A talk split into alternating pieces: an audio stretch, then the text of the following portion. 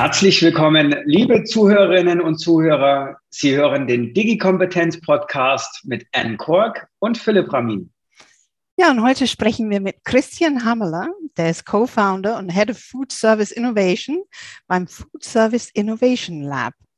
Christian Hammeler wurde in Wien geboren und ist auch dort aufgewachsen. Er war lange Zeit Redakteur und Formatentwickler für den ORF und diverse äh, deutsche Fernsehsender auch.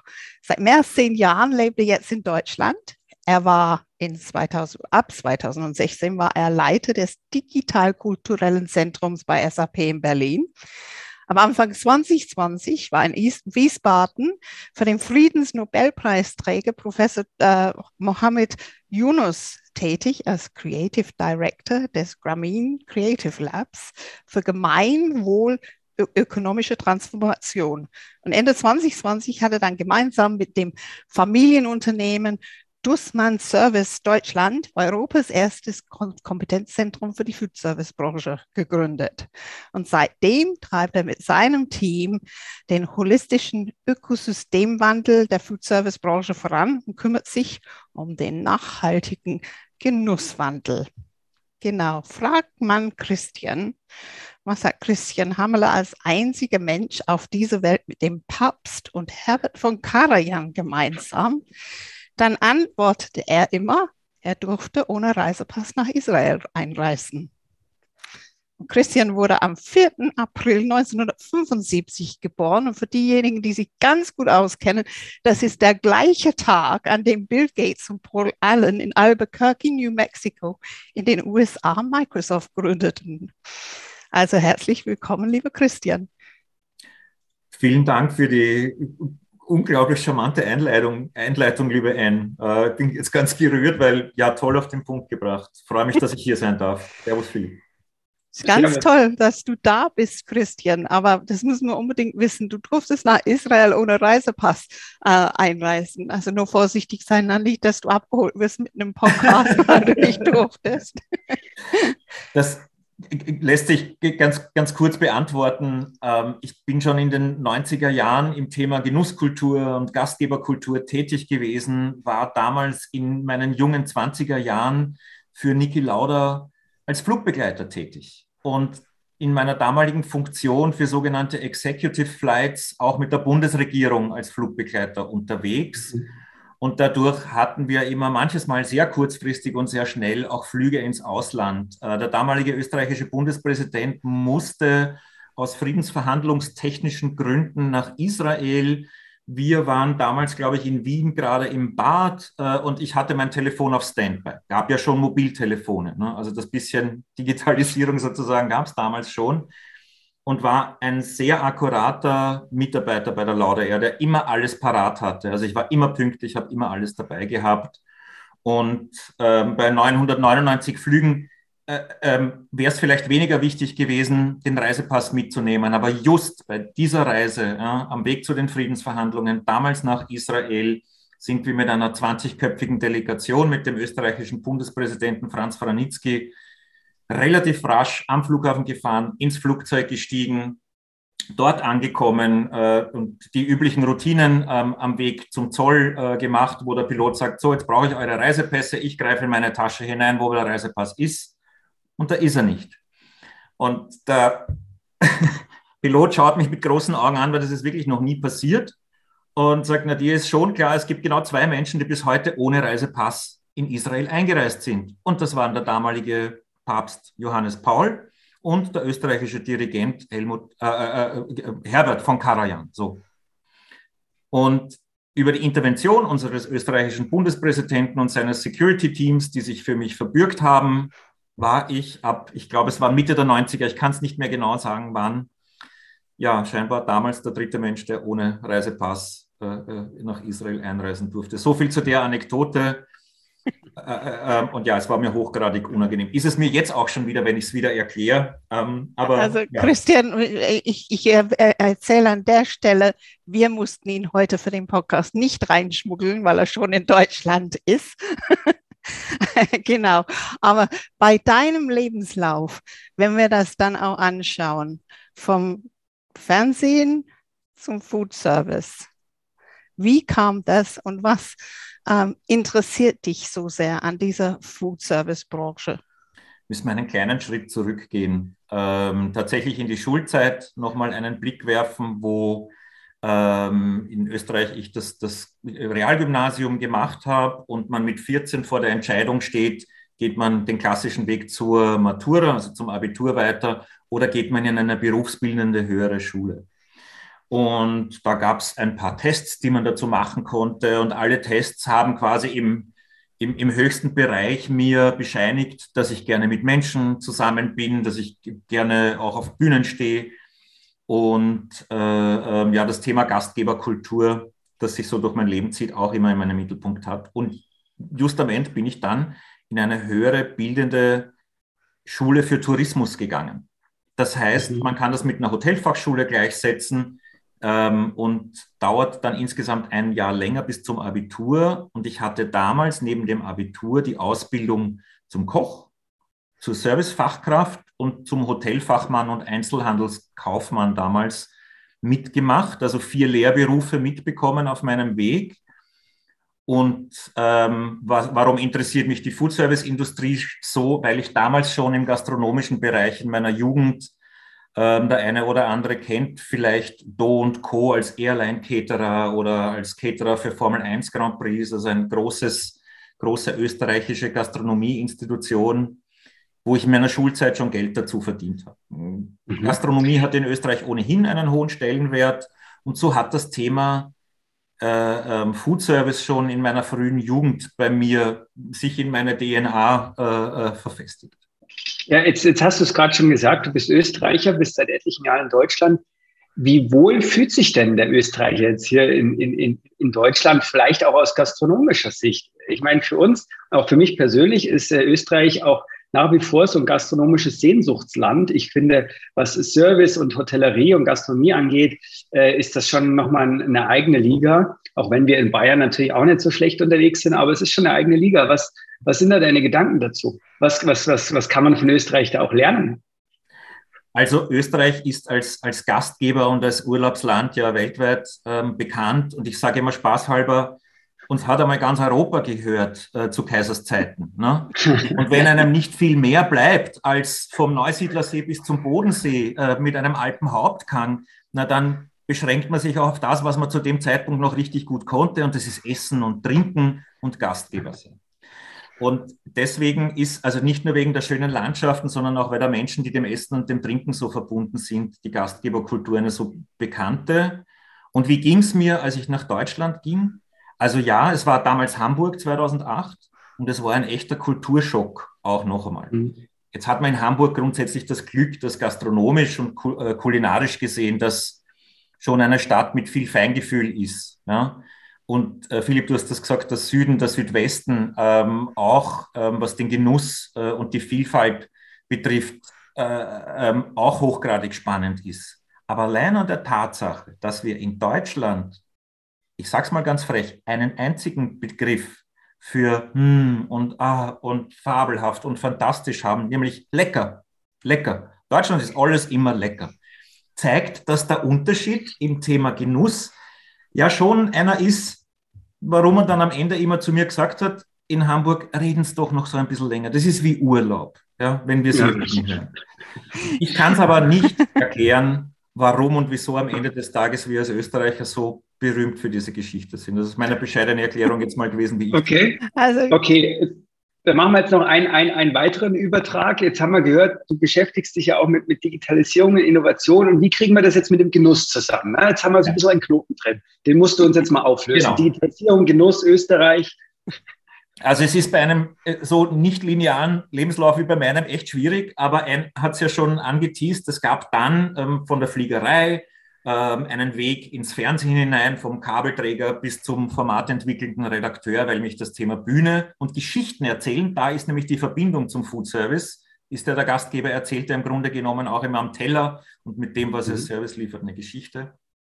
Ging der Weg in Deutschland dann zurück äh, zum Essen und Trinken. Ich habe ähm, lange Zeit für Sarah Wiener gearbeitet, Mhm. Habe da auch mein äh, ähm, ökologisches Verständnis ähm, äh, äh, fürs Thema Essen und Trinken bekommen.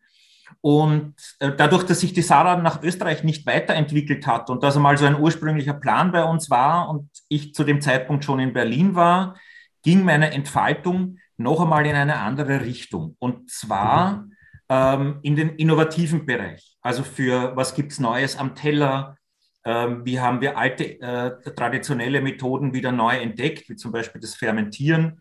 Habe dann noch eine kurze Station in der Markthalle 9 in, in Berlin äh, ähm, äh, gehabt, wo ich als Gastronomiemanager dort diesen unglaublich spektakulären Ort, dieses Sammelsurium an Genuss äh, ähm, mitleiten mhm. durfte. Und ein Bekannter aus meinen Netzwerken in Berlin hat mich damals angerufen und hat gesagt, du, da gibt es ein spannendes globales Unternehmen, ich darf nicht sagen, wer es ist, ja, die wollen, dass wir eine digitale Gastronomie äh, ähm, erfinden. Und Christian, ich weiß, du bist einer, der viele Pionierprojekte gemacht hat. Willst du das mit mir machen? Ich habe dir mal den Vogel gezeigt. Und sage ich, lieber, ich kann es jetzt, glaube ich, nennen, äh, äh, Heinz Gindulis war das, der als Berliner Gastronom und äh, in der Clubkultur sehr bekannt ist. Sage ich, lieber Cookie, also sei mal nicht böse, willst du jetzt anfangen, Roboter in die, in die Gastronomien hinein zu orchestrieren? und sollen die Leute dann irgendwie nur mehr auf einem Tablet bestellen? Also da geht ja die komplette Kultur verloren. Das mache ich sicher nicht. Nein, nein, nein, hörst dir mal an. Mhm. Und das schon von N erwähnte digitalkulturelle Zentrum von der SAP war dann der besagte Ort. Ich musste damals noch eine, eine NDA, also eine Verschwiegenheitsverpflichtung beschreiben, weil das war echt ein Top-Secret-Projekt zu dem Zeitpunkt. Und ich hatte in, dem, in der Vorstellung der SAP, die haben sich dann quasi ja auch bei mir vorgestellt, was übrigens auch sehr zeitgemäß ist, dass sich ein Arbeitgeber oder ein mhm. zukünftiger Partner bei Menschen äh, ähm, auch als, als Arbeitsplatz bewirbt und nicht umgekehrt wir nur. Das gehört jetzt vielleicht nicht ganz daher, aber ihr wisst, was ich meine. Ja, ist vollkommen richtig, vollkommen richtig. Ähm, und in dem Moment, wo feststand, wir werden eine App entwickeln, in der die Vorbestellung und die Bezahlung schon vormittags im Office erledigt werden kann. Und wenn ich dann in diese Gastronomie komme, und das wusste ich zu dem Zeitpunkt auch noch nicht, aber wir hatten dann einen Spitzenkoch eingestellt. Wenn ich dann in diese Gastronomie komme, ich, ich glaube, es waren 16 Gomio-Punkte, die wir dann im zweiten Jahr hatten. Also Gomio-prämierte Küche, dich frisch zubereitet, auf dich wartet. Ja, was passiert denn dann? Das war mein Aha-Moment, wo ich gewusst habe, verdammt, Digitalisierung schenkt uns die Zeit, die wir für mehr Genuss und für mehr liebevolle Momente, achtsame, entschleunigte Momente bekommen. Das Tolle war Antwort. Das, dieses wahrscheinlich das größte Aha-Erlebnis, wo ich zum ersten Mal in meinem Leben nicht geflucht habe, dass ich als Mensch schon wieder zu langsam für die Digitalisierung bin. Ich brauche im Schnitt zwei Jahre, bis ich meine Smartphones kapiere, wenn ich sie mir kaufe. Das heißt, der digitale Fortschritt ist für mich immer schneller gewesen als der Mensch. Und das war so ein How to Humanize Digitalization Moment. Cool. Jetzt, Christian, wäre ich ja Deutsche, würde ich sagen, so eine leckere Digitalisierung. Aber ähm, gehen wir mal über. Du bist bei Dussmann mit dieser Idee gelandet. Und Dussmann ist eine Riesengruppe, aber ich zumindest wusste nicht, dass die mit Food zu tun haben. Magst du mal erzählen, wer die sind? Genau. Ähm, also es ist jetzt ziemlich genau zwei Jahre her, dass es die ersten Gespräche mit, mit der Geschäftsführung von Dussmann gab. Aber für all diejenigen, die, die Dussmann nicht kennen, ähm, in Berlin kennt man Dussmann für das Kulturkaufhaus. Da ist es eine echte Love-Brand. Wenn man Bücher kauft, geht man genau. ins Kulturkaufhaus an der Friedrichstraße. Vier wundervolle Stockwerke mit Literatur und äh, ein echter Wohlfühlort. Das ist eine unserer Tochterfirmen. Ähm, und als ich nach Berlin kam, war mir das auch nicht bewusst, dass da noch viel mehr dahinter steckt. Als ich mit Sarah Wiener im Hamburger Bahnhof, also in dem äh, Restaurant, äh, Restaurantbetrieb da in Berlin gearbeitet habe, habe ich Dussmann plötzlich als Reinigungsfirma wahrgenommen. Mhm. Also Facility Management, auch eine sehr große Sparte der Dussmann Group.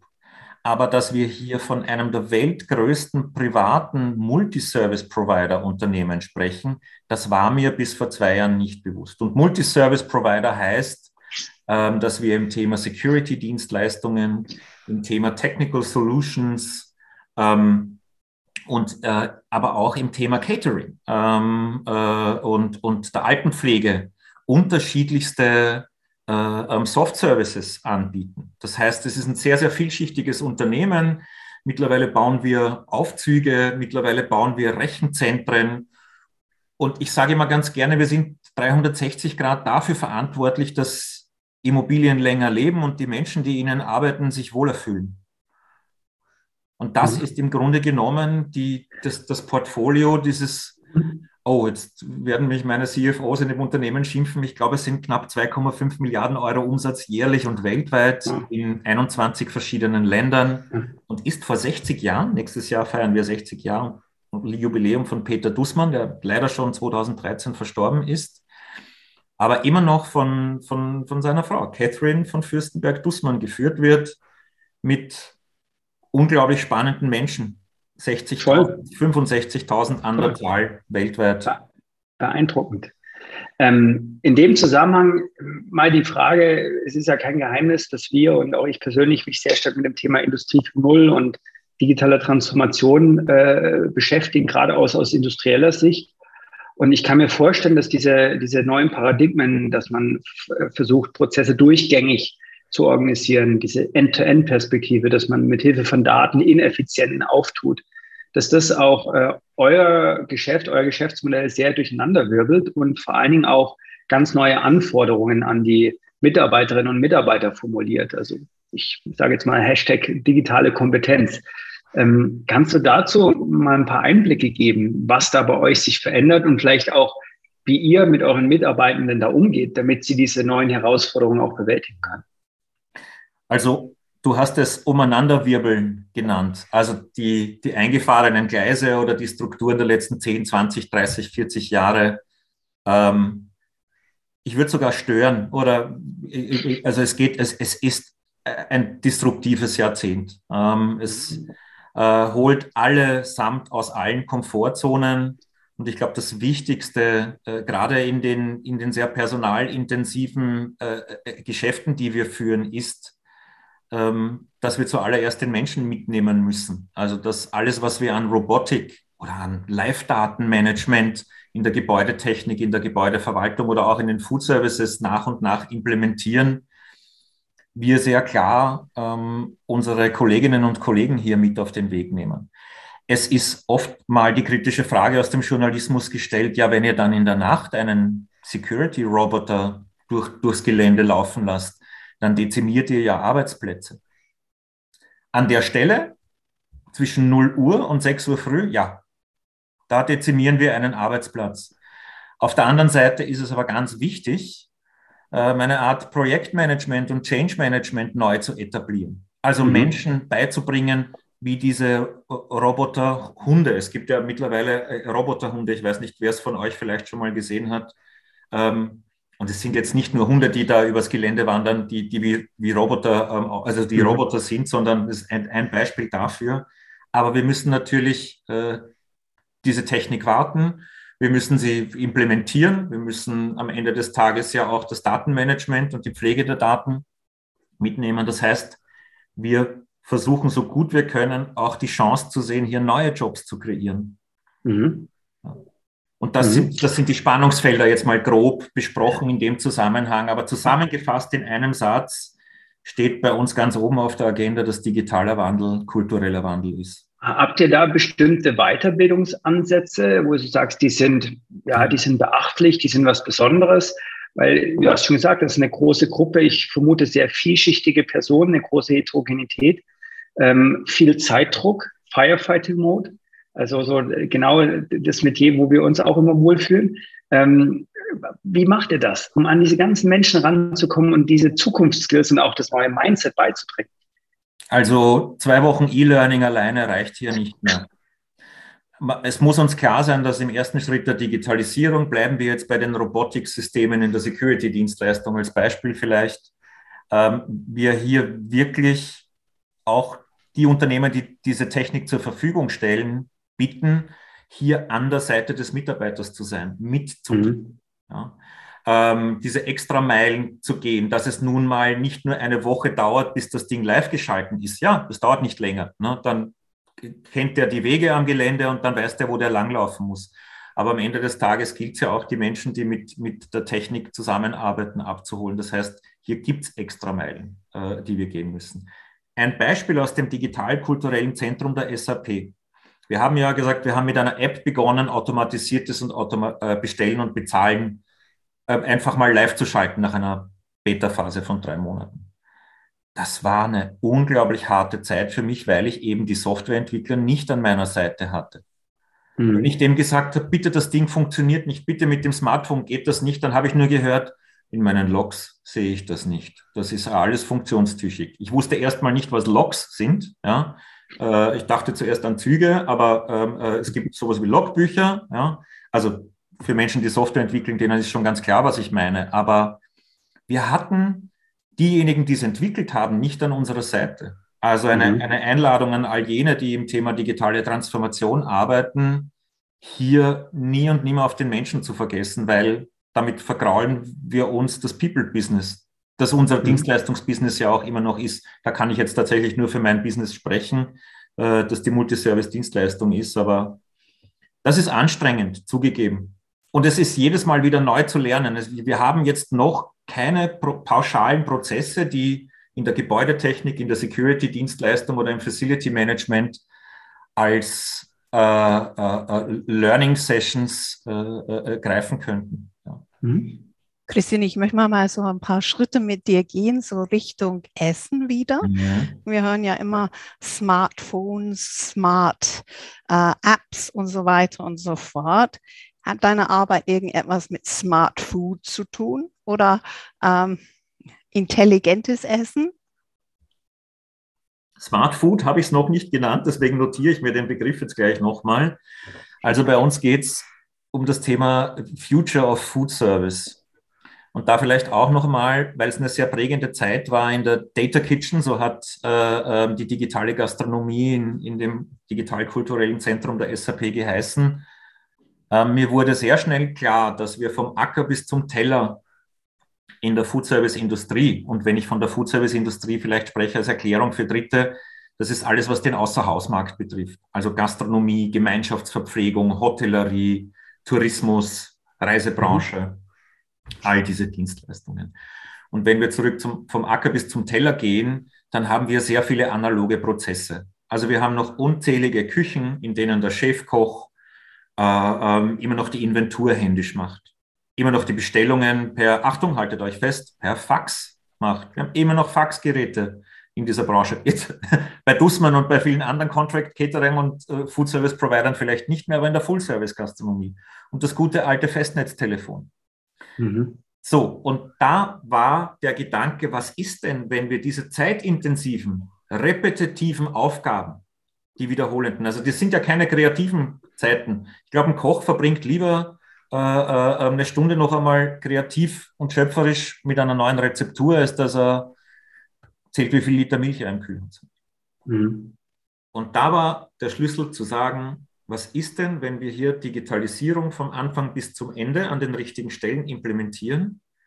Dann gewinnen wir Zeit, dann sparen wir Personalkosten und können die Qualität am Ende des Tages beim Essen steigern. Also statt auslaugender Wertschöpfung eine Wertschätzungskette herstellen. Das war so der zweite große Aha-Moment, wo mir die SAP natürlich geholfen hat, weil die ja alle möglichen Werkzeuge ähm, am Start haben. Also wir alle kennen die Buzzwords wie Big Data, IoT, Machine mhm. Learning und so weiter und so fort. Und all das miteinander gut kombiniert wird es in der Food Service Industrie schaffen, mehr Qualität bei stabilen Preisen herzustellen und in einem im Thema personalisierte Ernährung und Gesundheit mhm. auch noch ganz viel Potenzial zu entfalten.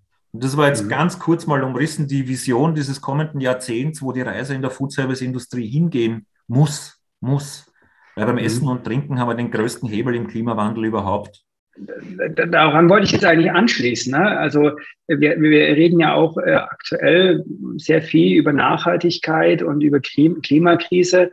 Äh, wir alle wissen, dass äh, die Herstellung von, von Lebensmitteln da auch einen sehr, sehr großen CO2-Footprint hinterlässt. Worauf können wir uns denn in den nächsten Jahren freuen, äh, wo die äh, Food-Service-Industrie dann auch die Digitalisierung nutzen wird? Um genau auch auf dieses Thema einzuzahlen. Weil da gibt es ja offensichtlich, wie du es auch beschrieben hast, noch sehr viel schwarze Löcher, noch sehr viel manuelle Arbeit, sehr viel Intransparenz, die vielleicht auch dazu führen, dass es so einen hohen CO2-Ausstoß dann letztlich gibt. Also ein ganz großes Thema, das kennen wir alle im Alltag, ähm, ist das Thema Waste Management. Richtig. Ähm, wie vermeiden wir gefühlt, werfen wir alle auf diesem Planeten ein Drittel dessen weg, was wir produzieren, vorzugsweise in der nördlichen Hemisphäre. Ne? Mhm. Also es sind schon schockierende Bilder, die man da oder dort kennt oder ähm, ähm auch statistische Zahlen, die uns alle erschrecken. Ähm, mhm. Ich weiß zum Beispiel, dass man in Wien jeden Tag so viel Brot produziert, dass wir die zweitgrößte Stadt Graz mit vielen hunderttausenden Einwohnern damit ernähren könnten. Muss man sich einmal auf der Zunge zergehen lassen. Ja. Das war schon vor zehn Jahren der Fall. Das ist gar keine aktuelle Zahl. Ja.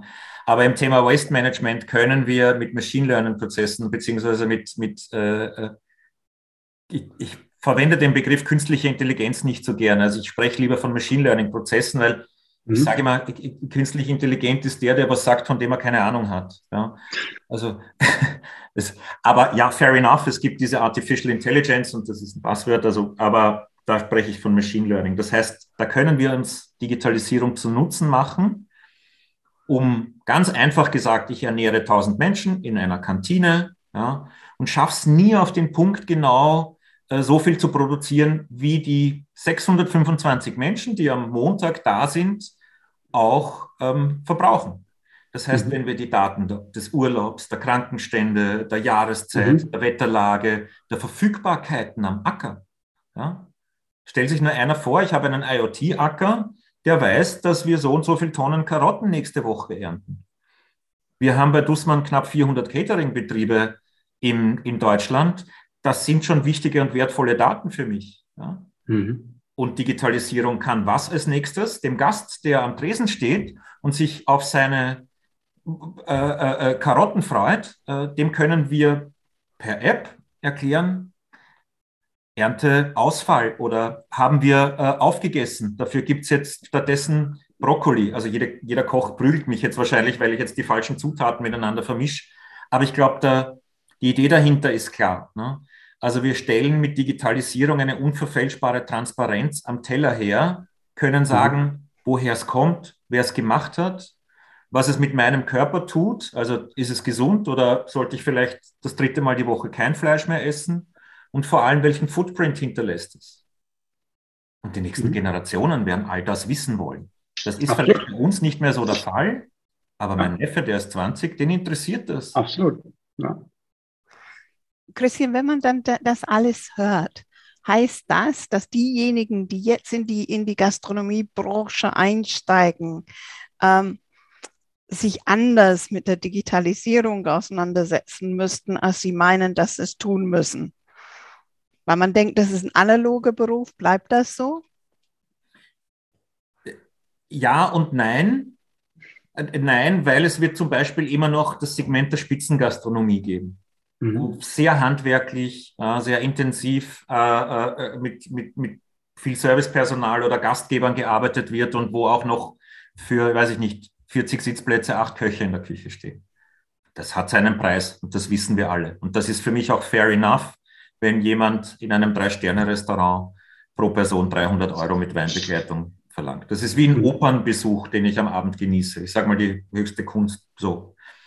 Und ja, er muss sich auf die Veränderungen der Digitalisierung einstellen, weil sie sozusagen der Unterbau ähm, ähm, ähm äh, sind bei allem, was wir tun. Also Kassensysteme sind ja schon längst digitalisiert. Warenwirtschaftssysteme sind ja schon längst digitalisiert. Es wird sogar schon automatisch bei den Großhändlern bestellt. Was uns noch fehlt, tatsächlich ist diese Seamless Supply Chain Solution. Also die Idee Aber, dessen. Bitte, Philipp. Wenn ich dich da unterbrechen darf, entschuldige bitte. Ähm, ich, ich, ich, gebe dir ganz, äh, da ganz intensiv recht, weil dieses Problem, das kennen wir generell aus der Industrie. Wir haben sehr viele Insellösungen. Wir haben sehr viel, jeder hat sein eigenes System, jeder hat gute Ansätze, aber es fehlt an dieser an dieser Ganzheitlichkeit, an dieser Durchgängigkeit, an dieser ja, End-to-End-Lösung. Was, was, was müssen wir denn gerade im, im Lebensmittel, im Gastronomieumfeld tun? Welche Stakeholder werden gebraucht, damit wir das endlich mal gebacken bekommen? Denn eines ist ja auch klar, wir reden darüber ja schon relativ lange. Christian, das ist mein Gefühl, dass wir sagen, dass das, die, die Herausforderung ist zu groß ist, dass es sozusagen ein, ein Stakeholder allein kann. Woran mangelt es denn dann? Mangelt es daran, dass die, dass die Stakeholder nicht miteinander sprechen? Gibt es zu viele Einzelinteressen?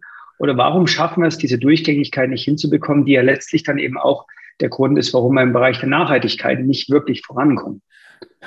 Muss ich insofern ausholen, als ich der festen Überzeugung bin, dass uns eine Art zweckdienliche Haltung fehlt. Also wir brauchen in der Wertschöpfung der Ernährung einen Ökosystemwandel. Die klassischen Wertschöpfungsketten, die ja global, wir sehen es äh, äh, äh, jetzt mit, mit dem unbeschreiblichen Krieg. Äh, wir, ja. wir wissen seitdem alle, dass ein Drittel des weltweiten Weizens dort produziert wird und äh, äh, beim Kriegsgegner der Dünger für, für diese Felder. Also worauf will ich hinaus? Es ist tatsächlich so, wie wir uns in den letzten sechs, sieben Jahrzehnten aufgestellt haben in der Ernährung, ein, ein, ein ganzheitlicher Ökosystemwandel notwendig. Und die Insellösungen, die wir haben, ja, die, die schüren wahrscheinlich auch daher, dass wir immer in einer Art Wettbewerbsdenken und profitmaximierenden Denken gehandelt haben, mhm. das Thema Qualität scheinbar mitgenommen haben, aber in der Tatsache nicht wirklich. Ja. Äh, heißt für mich auch, also vielleicht da auch die Empfehlung, also auch in plattformökonomischen und zweckdienlichen äh, ähm, Ideen denken. Das heißt, da auch die eigene DNA äh, äh, mal zu überdenken, wie in kommenden Jahrzehnten wir nachhaltig werden, tatsächlich nachhaltig werden beim Essen und beim Trinken. Und nicht nur nachhaltig im Sinne von äh, ist ein neues Wettbewerbsvehikel. Ich schreibe mal schnell hin, dass ich 2030 CO2-neutral bin. Yay. Mhm. Also das ist mir zu wenig.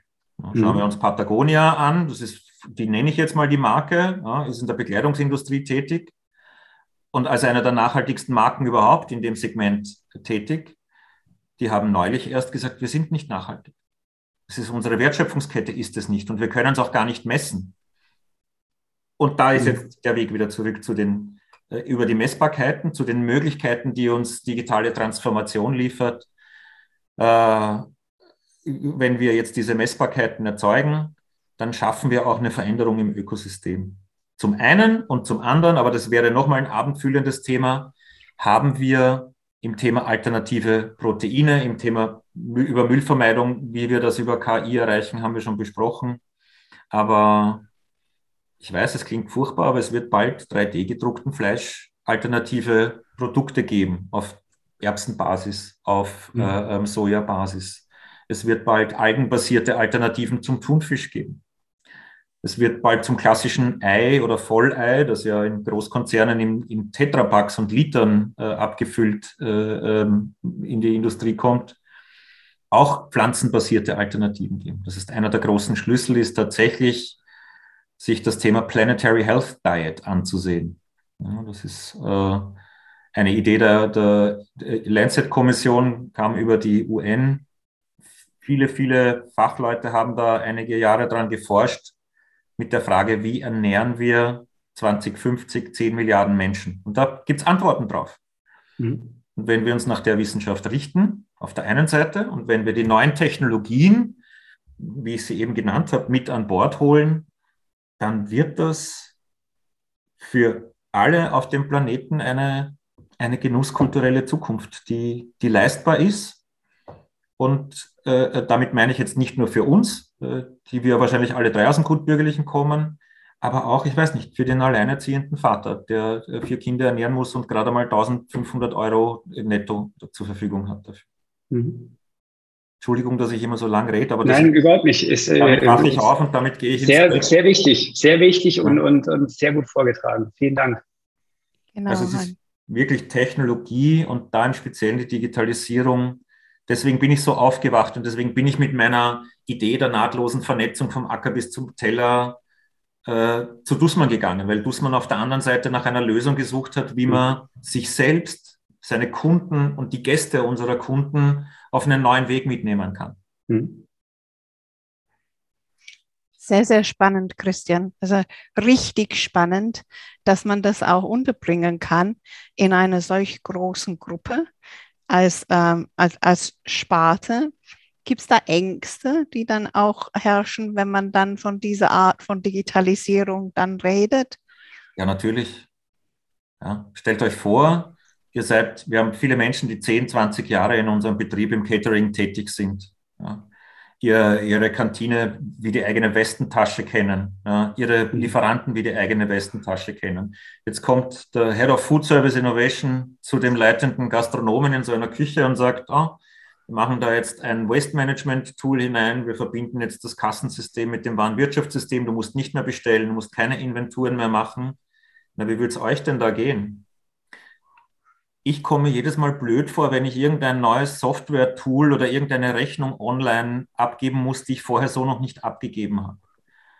Und wir sind alle in einer Komfortzone zu Hause, was diese Dinge betrifft. Und um diese Komfortzone, da ist eine Angstzone.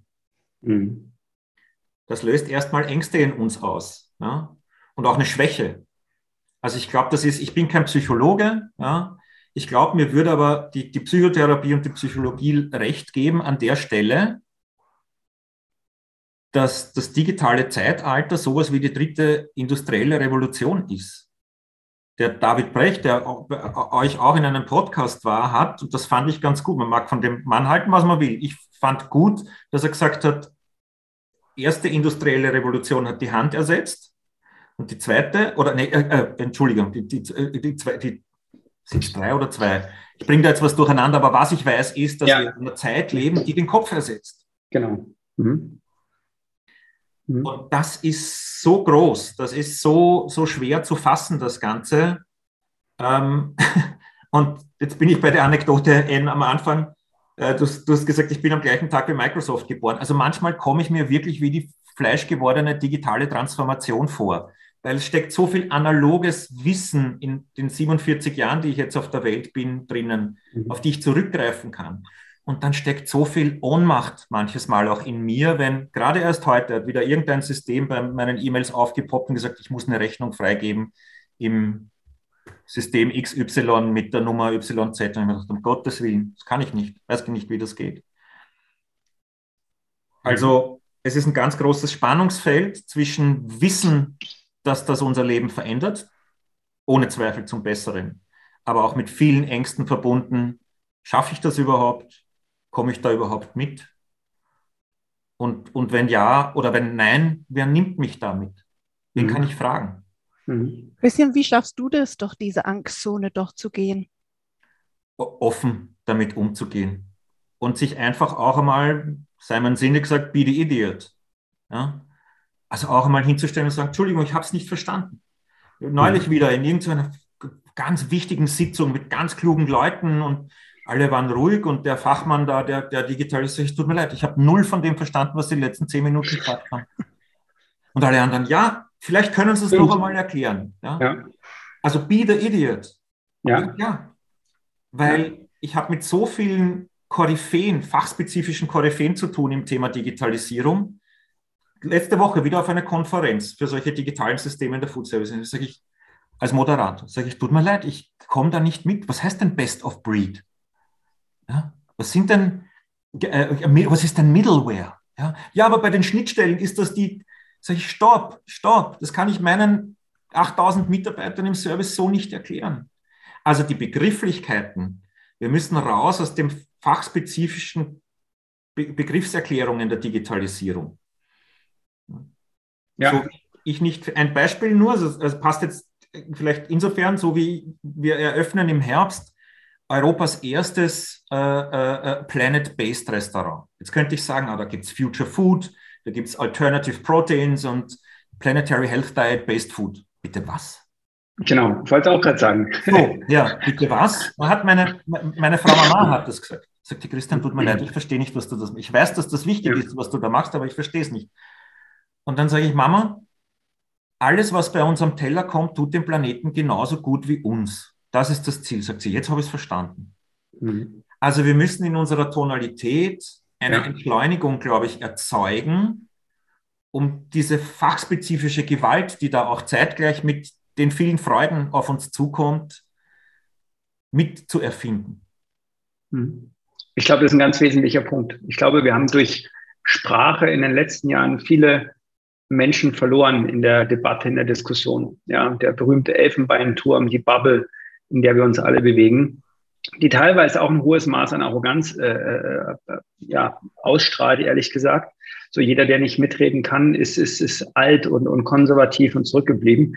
Ich denke, das, was du sagst, hat eine große Berechtigung für viele Bereiche, für die Digitalisierung, für das Thema Nachhaltigkeit. Wenn es uns nicht gelingt, den Menschen zu erklären, was da passiert, dann werden wir sie verlieren und dann werden wir es gemeinsam nicht schaffen. Finde ich einen ganz, ganz zentralen Punkt, den du da machst. Das Zeitfenster schließt sich. Also genau. Der Planet ist das, Verzeihung auf gut Wienerisch, scheißegal, ob es fünf Grad mehr hat oder nicht. Ja? Uns Menschen eher nicht. Ja. So, und wir müssen vom Ressourcenvernichtenden ins Ressourcenschonende. Ich weiß, ich sage das heute nicht zum ersten Mal, aber ich werde auch nicht müde, es zu sagen. Und wenn ich mhm. sehe, was uns die digitale Welt für Werkzeuge an die Hand gibt, was uns Technologie für Werkzeuge an die Hand nimmt, ja, da wären wir doch schön blöd, wenn wir das jetzt nicht nutzen. Und ebenso, Philipp, wie du sagst, nicht in einer besser wissenden Arroganz, sondern in einer Dankbarkeit und Demut, dass wir am Ende des Tages die Menschheit mitnehmen müssen an der Stelle. Genau. Genau. Christian, das ist äh, fast schon ein, ein, ein, wunderbares Schlusswort und hier waren schon so viele äh, Schlussworte oder, oder, oder Conclusions drin. Ähm, aber ja, es ist, die Zeit verfliegt mit dir und ich kann mich den Hamburger Kollegen oder Kollegen durchaus anschließen. Es ist ein Genuss, dir zuzuhören. Nichtsdestotrotz äh, möchten wir dir jetzt am Ende auch noch äh, zwei Schlussfragen stellen, die wir all unseren Gästen stellen. Die erste kommt von mir, die zweite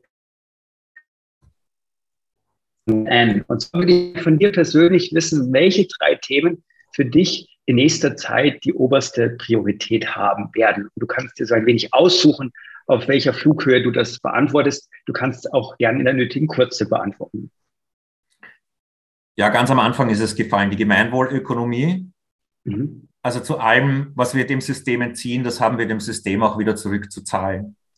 Also hier Technologie da auch zu nutzen, um, um alles, was wir an Profit generieren, auch in irgendeiner Art und Weise wieder ins System zurückzahlen. Das ist ein Thema, mhm. das mich sehr beschäftigt, die Gemeinwohlökonomie. Wahrscheinlich am schwersten in den, in den profitablen Alltag einer westlichen Kultur zu implementieren. Das zweite ist tatsächlich das plattformökonomische Denken, also in mhm. Marktplätzen zu denken, zu sagen, das Food Service Innovation Lab ist ja nichts anderes als ein solcher Marktplatz wo wir mittlerweile aus 100 verschiedenen Innovationsbündnissen ganz viel Wissen bündeln.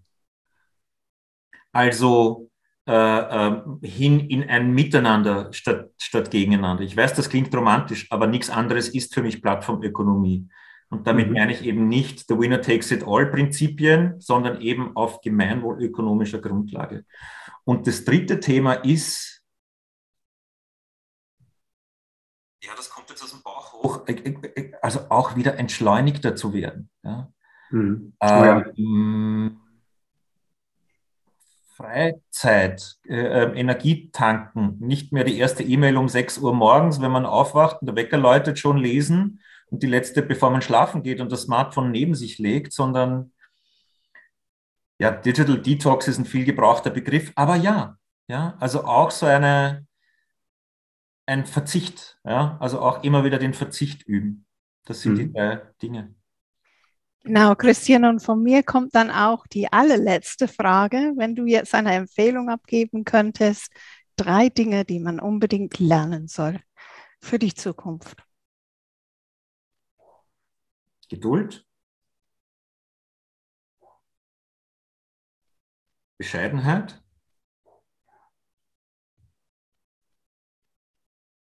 So eine Wahrhaftigkeit. Ja, also Tugenden, die ich selbst immer wieder üben und üben und üben muss. Ja, und wenn man wahrhaftig ist, wenn, also zusammengefasst, ein bisschen öfter sich zu fragen, ist denn heute gerade Leib und Leben in Gefahr? Sind meine Vitalfunktionen aufrecht? Ja, oder ist es einfach nur ein Problem, das es jetzt mal zu lösen gilt? Hm. Ein, ein, ein, wunderbares Resümee, zumal das alles Aspekte sind, die eigentlich ähm, mit der digitalen Welt an sich nichts zu tun haben, aber die vielleicht heute mehr denn je wieder eine Relevanz gewinnen sollten. Und ich schließe uns da auch alle ganz bewusst mit ein. Lieber Christian, es war wirklich ein wunderbares Gespräch mit dir. Ja, ein sehr reflektiertes und nachdenkliches Gespräch mit sehr viel Inspiration und dafür möchte ich mich ganz herzlich bei dir bedanken. Ja, liebe Anne, lieber Philipp, vielen, vielen Dank äh, für die Möglichkeit, äh, ähm, äh, Podcast erzählen zu dürfen. Danke für die tollen Fragen und äh, ins Publikum ein herzliches Dank. Ja, herzlichen Dank fürs Zuhören. Genau, Christian, also Dankeschön auch von mir. Dann würde ich mal sagen, das war das Gespräch mit dem Mann, dem Niki Lauda nach Israel mal einschmuggeln musste, mit der fleischgewordenen digitalen Transformation, der am gleichen Tag geboren wurde wie Microsoft, der äh, den Spruch gebracht hat, wenn du Digitalisierung wirklich verstehen willst, be an idiot. Und der bei der wunderschön flexiblen und innovativen Dussmann-Gruppe ist, die nicht nur Bücher in Berlin macht. Das war das Gespräch heute mit Christian Hammerler, Co-Founder und Head of Food Service Innovation beim Food Service Innovation Lab. Und falls Sie, liebe Zuhörerinnen und Zuhörer, ein, einen Vorschlag haben von ebenso spannenden Gast wie Christian das heute bei uns gewesen ist, dann bitte her mit dem Vorschlag äh, mit E-Mail podcast.i40.de und mit unserem Hashtag Digikompetenzpodcast könnt ihr verfolgen, was sich sonst noch alles tut. Und diejenigen, die öfters mal dabei sind, die wissen es ja. Philipp und ich, wir machen Purzelbäume, wenn ihr das nächste Mal dabei seid und es wieder mal heißt, bleibst digital kompetent mit Philipp Ramin und Anne Koak.